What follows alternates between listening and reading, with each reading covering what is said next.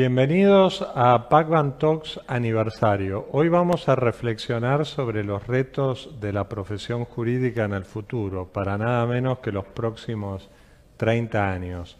Soy Diego Serrano Rodonet, socio y miembro del comité de dirección del estudio. Nos acompañan dos distinguidos colegas y amigos. Aquí a mi lado en el estudio, Guillermo Tempesta Lid, que es eh, vicepresidente primero del Banco Santander Argentino y por muchos años eh, gerente principal de asesoría jurídica del banco y con quien hemos trabajado hace más de una década. Y en Madrid, España, eh, Guillermo Guerra Martín, que es socio de Gómez Acebo y Pombo y profesor de Derecho Mercantil con quien hemos estudiado en Estados Unidos hace ya muchos años, cuando éramos los dos más jóvenes. Así que con la ayuda de ambos eh, Guillermo vamos a tratar de avisorar cuál es el futuro de la abogacía en los próximos 30 años. Esta siempre es una tarea muy difícil pronosticar o predecir el futuro, ¿no? Como decía Abraham Lincoln, la única forma de predecir el futuro es crearlo. Pero no obstante, nos vamos a animar acá a reflexionar sobre este tema y ya entrando en tema, centrándonos eh, en uno de estos temas que nos plantea esta reflexión, quisiera preguntarle a Guillermo aquí, ¿qué piensa él que van a ser las habilidades y capacidades duras o blandas que van a necesitar los abogados en el futuro, en los próximos 30 años. Como no, digo, lo primero que quería decir es, eh, en realidad, a mi modo de ver, es como que el futuro ya llegó. Mm. Eh, vos decías 2050.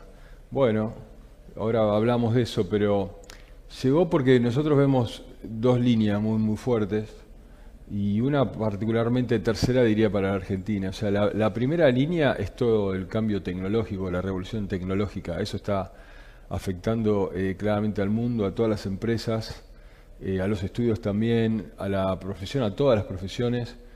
Eh, no voy a profundizar acá, pero todo lo que hace a la inteligencia artificial, el uso de los datos. O sea, es una tendencia muy fuerte el cambio digital que estamos este, viviendo eh, a todo nivel. La segunda línea es todo lo que hace la economía sustentable. Vos decías 2050, bueno, justamente todo lo que es cambio climático. Es eh, realmente una revolución eh, fuertísima pasar de la economía marrón, como se dice, a la economía verde y realmente va a tener impacto a todo nivel, a nivel de empresas, a nivel de la vida y a nivel de la profesión y obviamente de la, de la abogacía también. Y, y lo tercero más particular para la región, especialmente Argentina, eh, una línea muy clara es bueno cómo nosotros creamos eh, riqueza para, salir de la pobreza y en ese sentido eh, lo que es la inclusión y, de la mano del cambio tecnológico eso puede, puede ayudar.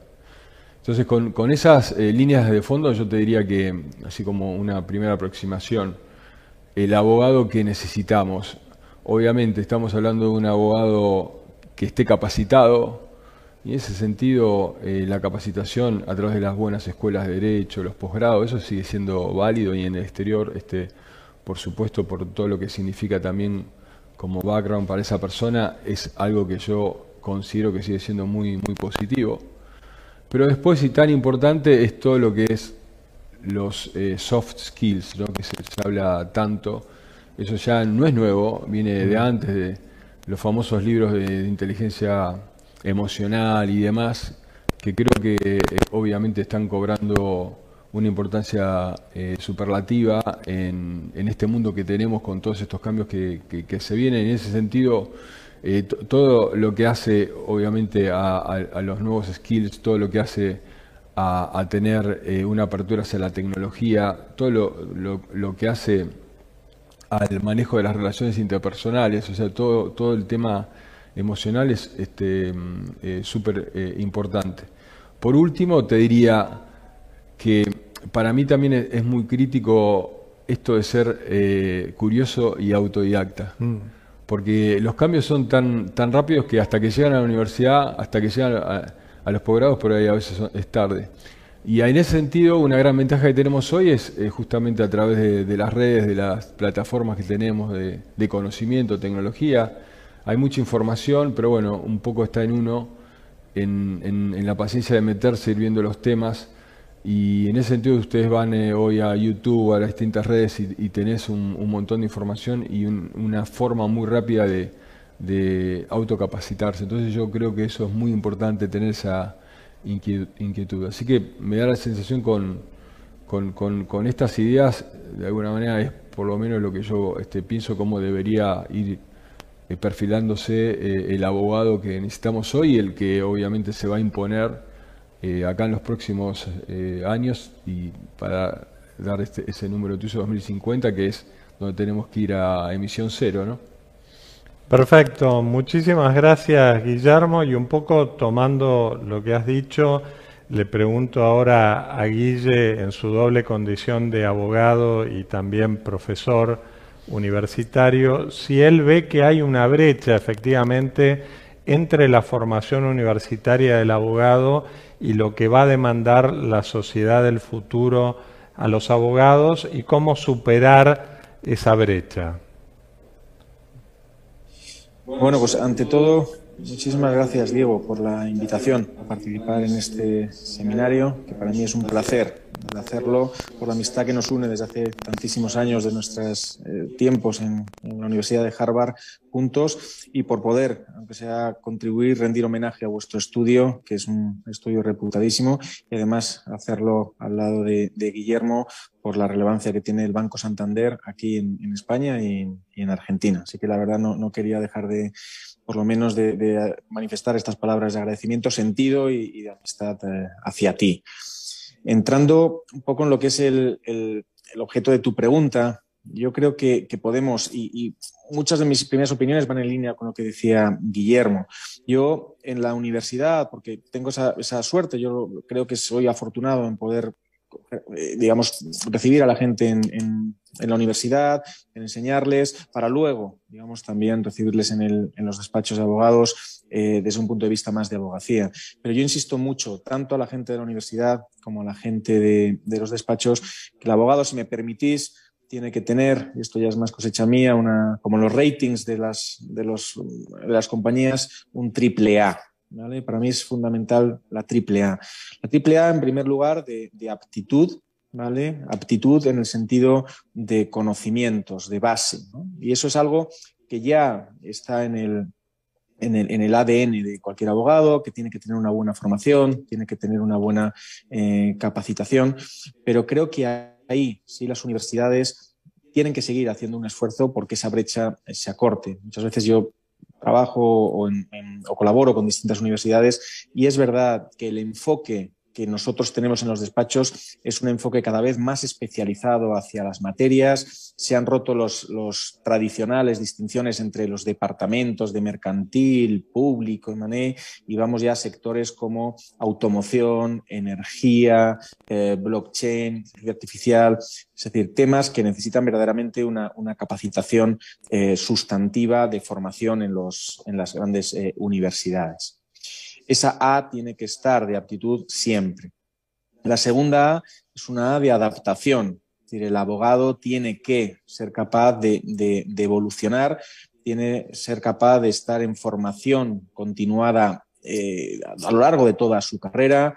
Ya no vale con, bueno, pues hice un posgrado antes de entrar en el, estudio, sino que incluso durante eh, la vida en el estudio, como decía eh, tocayo Guillermo, pues tiene que tener esa curiosidad, esa, necesidad de formación y de actualización. Por lo tanto, esa adaptación en cuanto a la forma de trabajar, adaptarse también a las nuevas, eh, digamos, exigencias de los clientes, a los nuevos medios, inteligencia artificial, blockchain, etcétera, toda esa capacidad de adaptación la tenemos que tener para ser sensibles a las necesidades de nuestros clientes.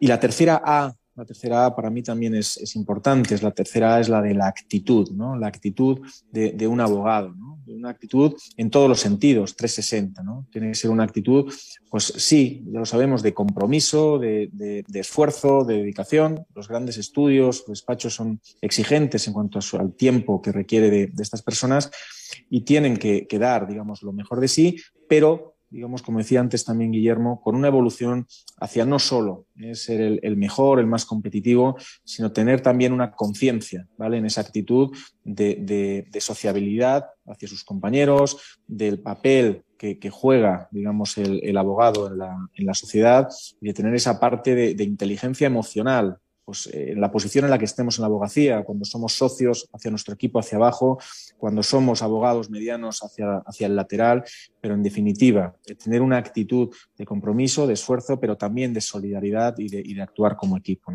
Si un abogado es triple A, pues para mí tendrá el rating superior como en las, en las, compañías y yo creo que eso es lo que tienen que tener siempre permanente como un objetivo de, progreso y de, y de, dar lo mejor hacia, hacia los demás en el ejercicio de la profesión. ¿no? Muchísimas gracias, Guille. La verdad que muy interesante las reflexiones. Yo creo que las universidades intentan aproximarse a superar esa brecha, incluso han copiado algunos métodos de otras facultades como el estudio de casos, las simulaciones, la resolución de problemas, un mayor uso de la tecnología, pero también yo creo que en el mundo del futuro el abogado va a tener que ser capaz de entenderse de modo más fluido con gente de otras formaciones en un verdadero diálogo interdisciplinario y yo creo que los abogados no van a poder ser ajenos a ciertas nociones básicas de eh, finanzas, de contabilidad, de tecnología, incluso de de ciencia de datos y como han remarcado los dos también esas habilidades blandas, esos soft skills e incluso nuevos skills que hoy día están muy en boga como el project management para poder dirigir proyectos de, modo más científico o el legal tech. Y sobre todo lo que yo a veces llamo este, imaginación legal, o sea, ser capaz con creatividad de poder formular opciones, pros y contras de modo creativo este, para dar respuesta a las necesidades que puedan tener los clientes o, la misma sociedad. Y eso me lleva un poco al segundo tema por el cual quería preguntarles, que es eh, qué papel, qué rol va a tener el abogado en la sociedad del futuro. La abogacía siempre fue vista como una profesión muy tradicional, quizás hasta arcaica. ¿Va a cambiar el papel del abogado en la sociedad del futuro? ¿Va a tener un nuevo rol? ¿Cómo ves vos, Guillermo, el rol del abogado en la sociedad del futuro, ¿no? en tu opinión? Sí, déjame arrancar por, decir que coincido con lo que está diciendo mi, mi, mi, tocayo ya, eh, eh, Guillermo y vos, eh, que complementan lo, que venía diciendo. Yo, si miro el futuro de la abogacía, tengo dos noticias, una buena y una mala. Arranco por, por la buena, que el futuro es promisorio para mí, para la abogacía. La mala noticia, que no es para todos los abogados. Son para los abogados, como decía Guillermo, que puedan este, de alguna manera eh, catalogarse en, esa definición de, abogado de triple A, ¿no? Entonces, este, ese es el primer eh, comentario. Yo, eh, ¿por qué eh, soy optimista? Bueno, porque los, abogados, como vos mismo, este, digo, estás diciendo, somos muy versátiles. somos creativos, eso es un buen punto el tuyo porque a veces este, eh, nos ven como muy burocráticos y, rígidos, pero por el contrario, yo pienso que los abogados somos muy creativos y hemos dado un montón de pruebas hacia adelante eh, eh, en relación a eso, tanto desde el lado de los estudios como de las empresas y, demás, sí que tengo mucha confianza. Como decía, para mí la versatilidad que tienen es fundamental para poner a ver cosas este, nuevas para trabajar eh, con un enfoque interdisciplinario. Yo creo que el abogado es muy apto para eso, eh, por formación. Entonces ahí este, eh, tengo mucha confianza hacia adelante.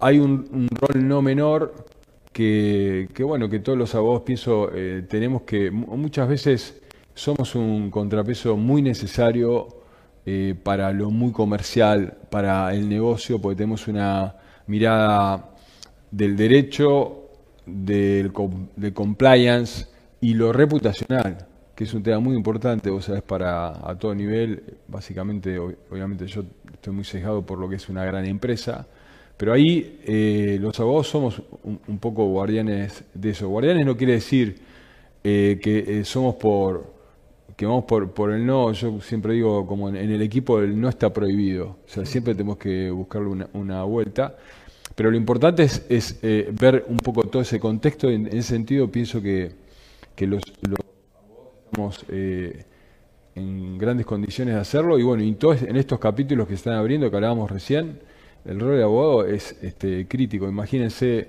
para dar solo un ejemplo, el tema de el uso del data, de los datos, con todo ese, el, tema que tiene el punto de vista eh, legal, ético, como estamos viendo con los grandes debates que tenemos con, y lo vemos todos los días en los diarios, ¿no? en las tecnologías, con el uso de información. Bueno, obviamente desde la abogacía tenemos mucho que decir y mucho que aportar para de alguna manera generar un uso eh, razonable, equilibrado de eso, porque tiene muchas ventajas, pero, pero también eso genera eh, evidentemente muchos este, peligros. Es decir, eh, en muchos capítulos lo mismo en lo que es la, transformación, en la economía sustentable. Así que la verdad que NetNet, yo, yo te puedo decir que pienso que el abogado va a tener un rol súper eh, importante para, eh, para adelante, pero obviamente tenemos que estar preparados, no, no nos podemos quedar eh, con lo que tenemos, sino que tenemos que estar abriendo permanentemente nuevos horizontes, nuevos temas y estar abiertos a las nuevas metodologías de trabajo. Perfecto. Bueno, muchísimas gracias, Guillermo, y es bueno saber que vos ves un rol promisorio para los abogados en el futuro, o por lo menos para los abogados que estén a la, altura y que se sepan adaptar a lo que el futuro eh, espera de ellos. Y esto me lleva un poco, Guille, a preguntarte a ti allí en Madrid, ¿cuál ves que es la contribución, el valor agregado de un abogado eh, actualmente y sobre todo vaticinando en los próximos 30 años? ¿Qué es lo que agrega el abogado a la sociedad y a los negocios que eh, es distintivo o que es justamente un valor añadido frente a gente que proviene de otras profesiones o de otras formaciones y cómo ese valor agregado o añadido este, digamos, impacta en el papel o el rol del abogado en el futuro. Yo creo que, Diego, que la gran cuestión es no olvidar que, lo que hace un abogado es, realmente prestar servicios de asesoramiento legal. Somos prestadores de servicios y como tal nos eh, insertamos pues, en una sociedad en muchísimos países, afortunadamente, se pueden eh, calificar como estados de derecho, su propio nombre lo dice, estados que se rigen por una serie de normas y los abogados precisamente prestamos un servicio público dentro de ese estado de derecho para defender los intereses, cada uno a su nivel y con su área de práctica, pues de nuestros clientes, desde, pues de, digamos, eh, más con el derecho civil, de algún tipo, el derecho mercantil, pues el derecho fiscal, pero en definitiva lo que queremos es defender los derechos que ese marco pues, constitucional o de tratados, según el nivel, eh, configura para cada eh, empresa o para cada eh, ciudadano. Por lo tanto, nuestro, nuestro papel es claramente en un Estado de Derecho, los que prestamos asesoramiento sobre las normas somos una parte muy esencial. Pero yo creo que esto lo tenemos que hacer de una manera responsable. Y antes Guillermo, en su primera intervención, aludía un poco también a esa, labor de, la, de la abogacía. Nosotros creo que tenemos que hacer una gestión responsable de la, abogacía y, contribuir, pues no solo digamos, a poner nuestro conocimiento en pro de, un cliente determinado, sino también en pro de la, sociedad en general. Yo creo que cada vez más despachos lo están haciendo, eh, con distintas actividades pro bono.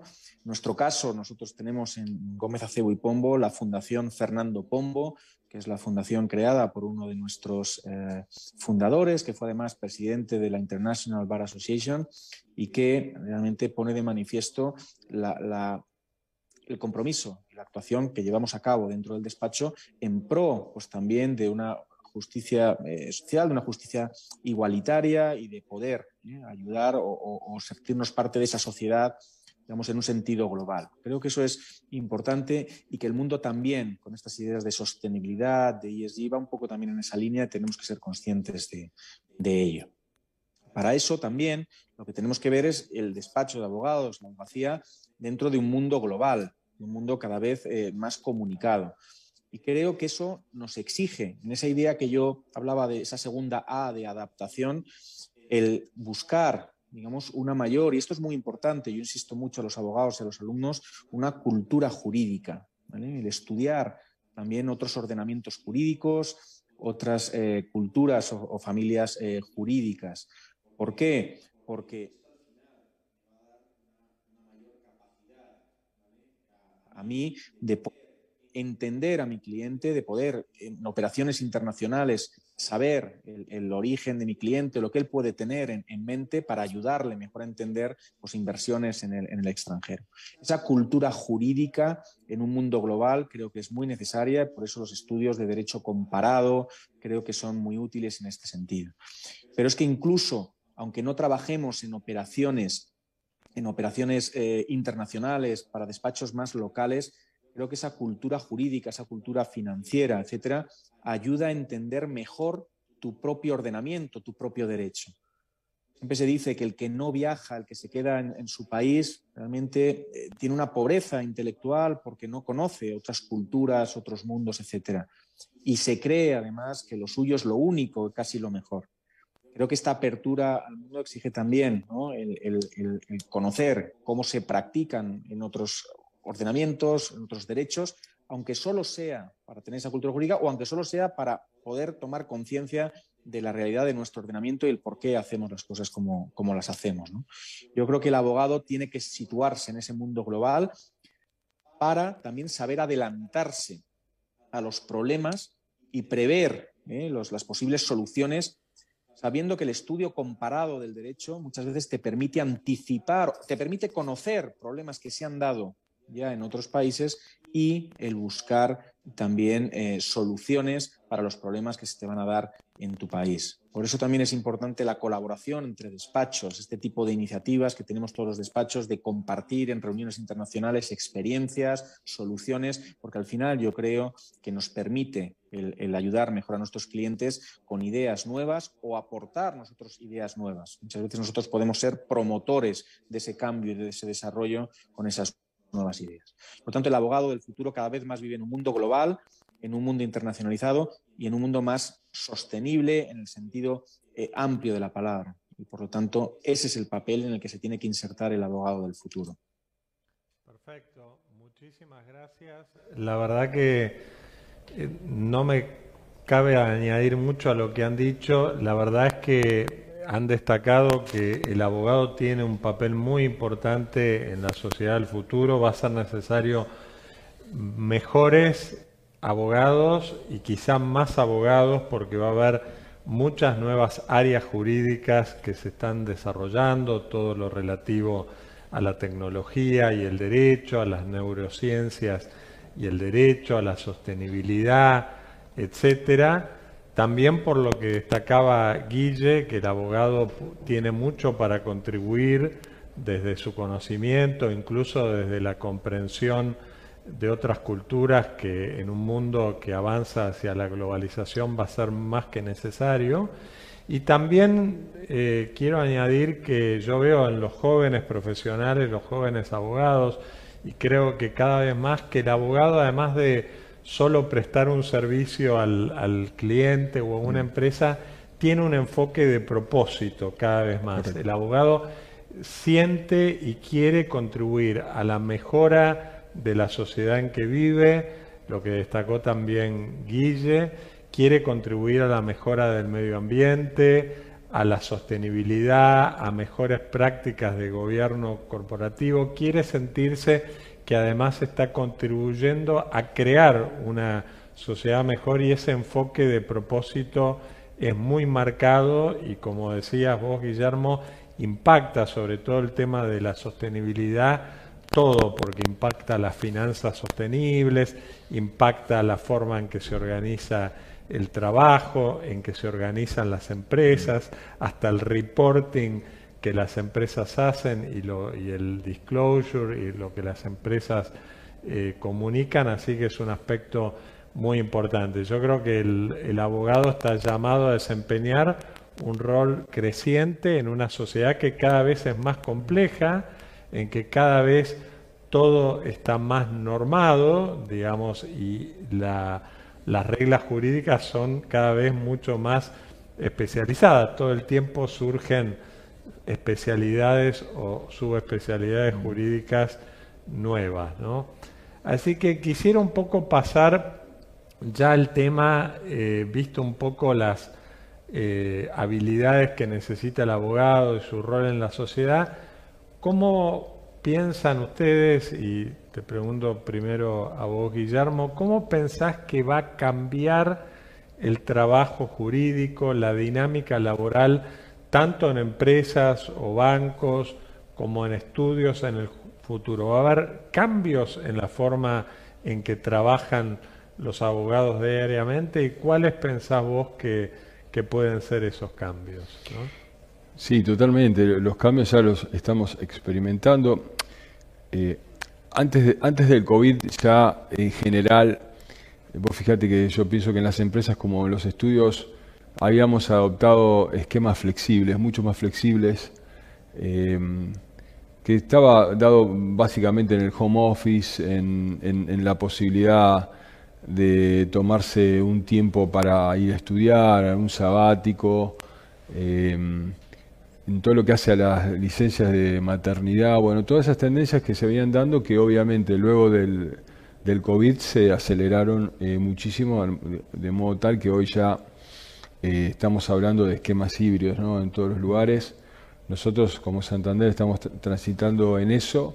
Obviamente eh, vemos cosas muy positivas, pero hay algunas cosas también que tenemos que, cuidar. Eh, lo positivo en esa línea de, flexibilidad, en, esa línea de productividad, porque la verdad que en muchos, muchos casos esta flexibilidad da mayor eh, productividad. Todo lo que es la incorporación de tecnología es fundamental, obviamente, tener buenos sistemas, buena infraestructura para que ese trabajo remoto sea realmente viable.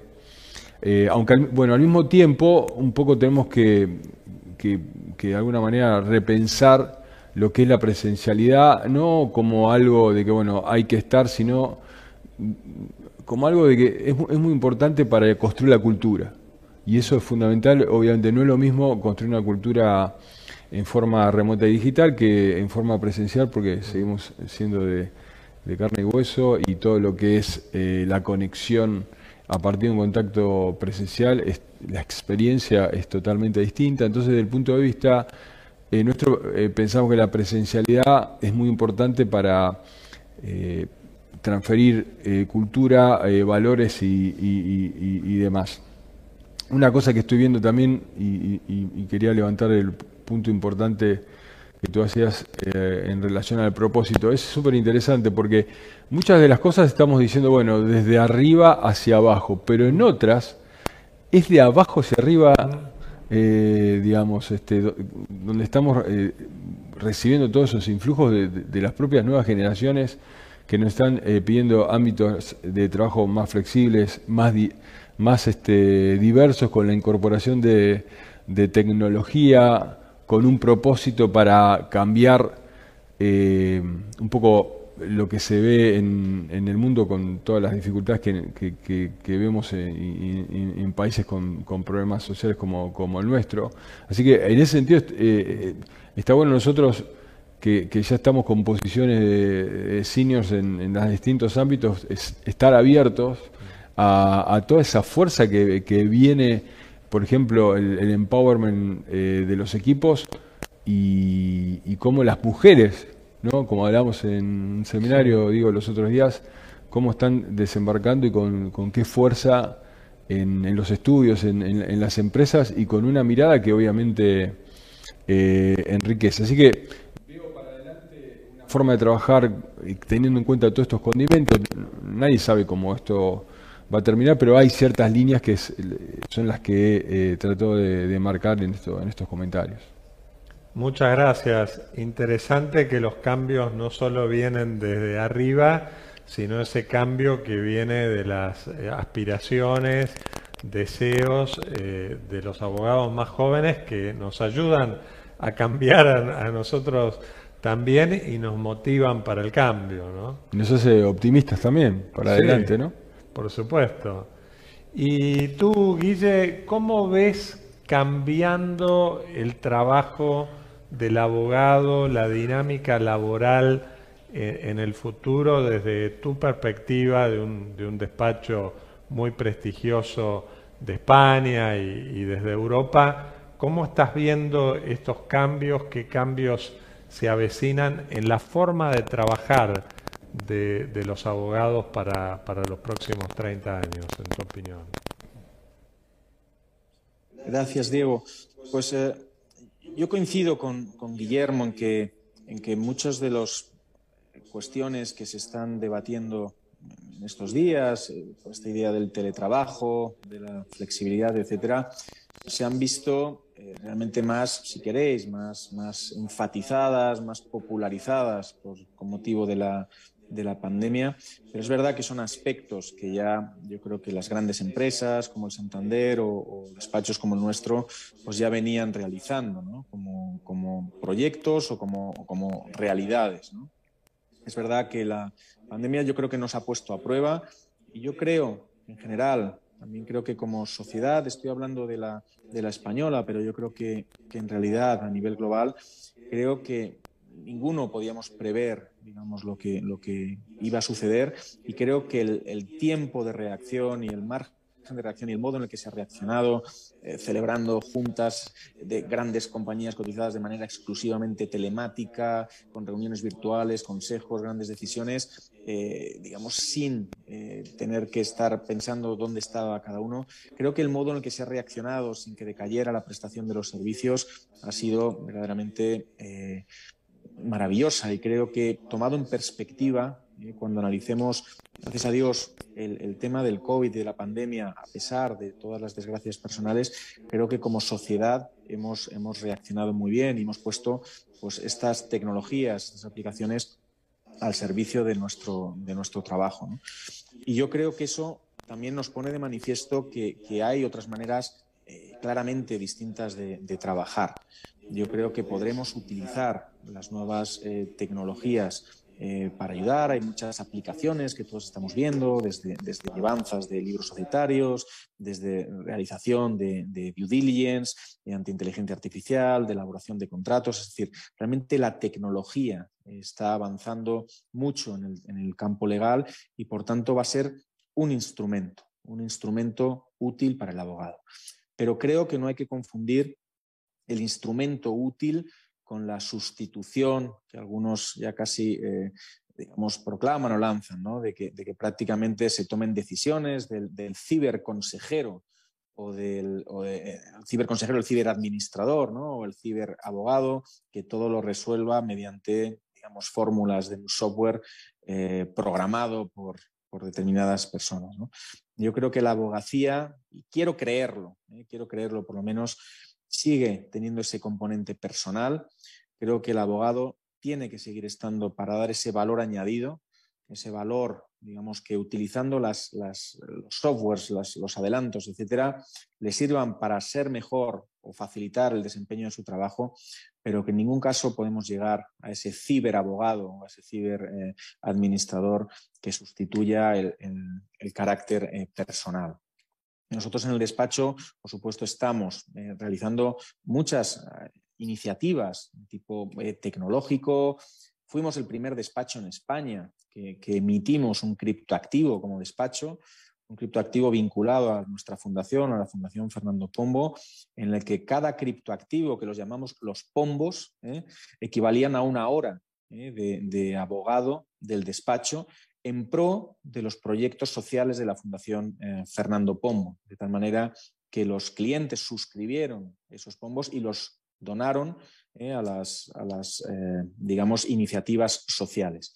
era una manera también de, poner de manifiesto que esta combinación de tecnología y, función social está en el ADN de los despachos y de que nos tenemos que servir de la tecnología ¿vale? para darle digamos, un mayor impulso a nuestra, a nuestra labor social y que hay distintas maneras de, trabajar, hay distintas iniciativas que podemos llevar a cabo para empatizar con nuestros clientes, para darles un servicio mejor.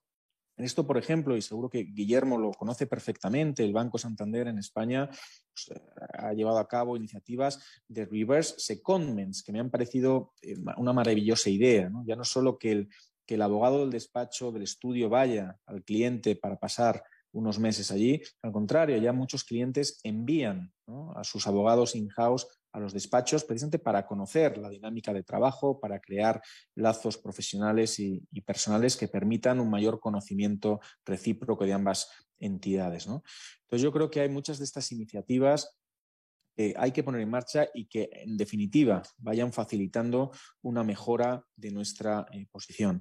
Pero por encima de todo quiero creer no sé, Diego, cuando veamos o cuando alguien vea estas, estas grabaciones dentro de 30 años, lo que, lo que quedará de nuestras opiniones, pero quiero creer que las máquinas, las apps, las aplicaciones no sustituirán, no podrán nunca sustituir un último, ¿vale? Un último, eh, digamos, valor añadido que creo que siempre podrá dar un abogado en cuestión de conducta legal, de conducta ética y de un asesoramiento personal a, a nuestros clientes. ¿no? Yo quiero crear lo mismo, que no seremos sustituidos por un robot o por un algoritmo.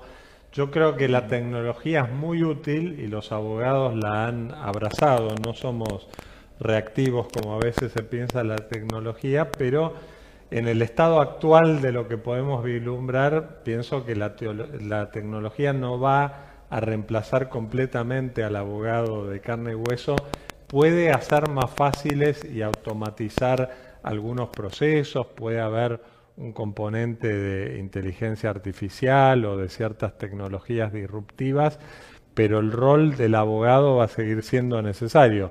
Ciertamente va a afectar la forma en que trabajan los abogados, van a poder trabajar de modo más flexible, de modo más remoto, incluso algunos predicen que en un proceso legal va a ser más fácil fraccionar ese proceso en diversas partes que por ahí una la puede prestar el departamento legal interno, otra el estudio externo, otra hacerse outsourcing hacia una jurisdicción más económica o incluso partes de ese proceso las puede hacer obviamente un robot o una computadora o incluso alguien que eh, tampoco es abogado, que es no abogado o que es un paralegal. O sea que va a poder ser posible descomponer un trabajo legal que por ahí hoy día es un todo y fraccionarlo de modo que se pueda prestar ese mismo servicio de modo más eficiente, como ya pasa en los bancos y en las empresas, que el call center está en la India o en, Latinoamérica y otro sector está en Europa y el mismo proceso se descompone pudiendo prestar ese mismo servicio. Yo creo que la pandemia ha acelerado los cambios que ya venían hacia el uso de la tecnología, hacia eh, mayor especialización, hacia la deslocalización de los servicios profesionales, que uno puede estar, este, digamos, en otro país o viajando y, el cliente eh, ni se entera, lo mismo que si uno estuviera en la oficina o, en el banco, estar de viaje y, nadie se entera. O sea que estos cambios se han acelerado, pero se van a acrecentar. Eh, la verdad que les agradezco muchísimo a ambos Guillermos por sus reflexiones muy luminosas sobre, sobre este tema, que la verdad que nos permiten eh, aventurarnos hacia el futuro de la profesión. Veremos qué dice alguien si nos ve dentro de 30 años, si hemos de algún modo hecho vaticinios más o menos acertados o no. En definitiva, nos corresponde a todos, a los más jóvenes, pero también a los más senior. Como dije al principio, la única forma de predecir el futuro es eh, crearlo. Así que le doy muchísimas gracias a los dos por esta conversación y, sus aportes.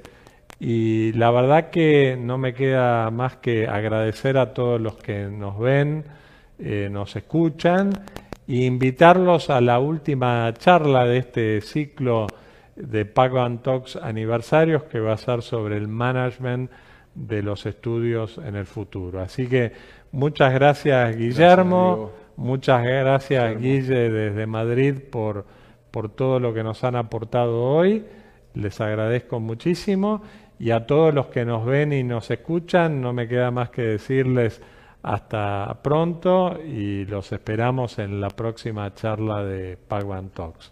Muchas gracias. Muchas, gracias. Un abrazo fuerte desde España. Gracias. Un abrazo.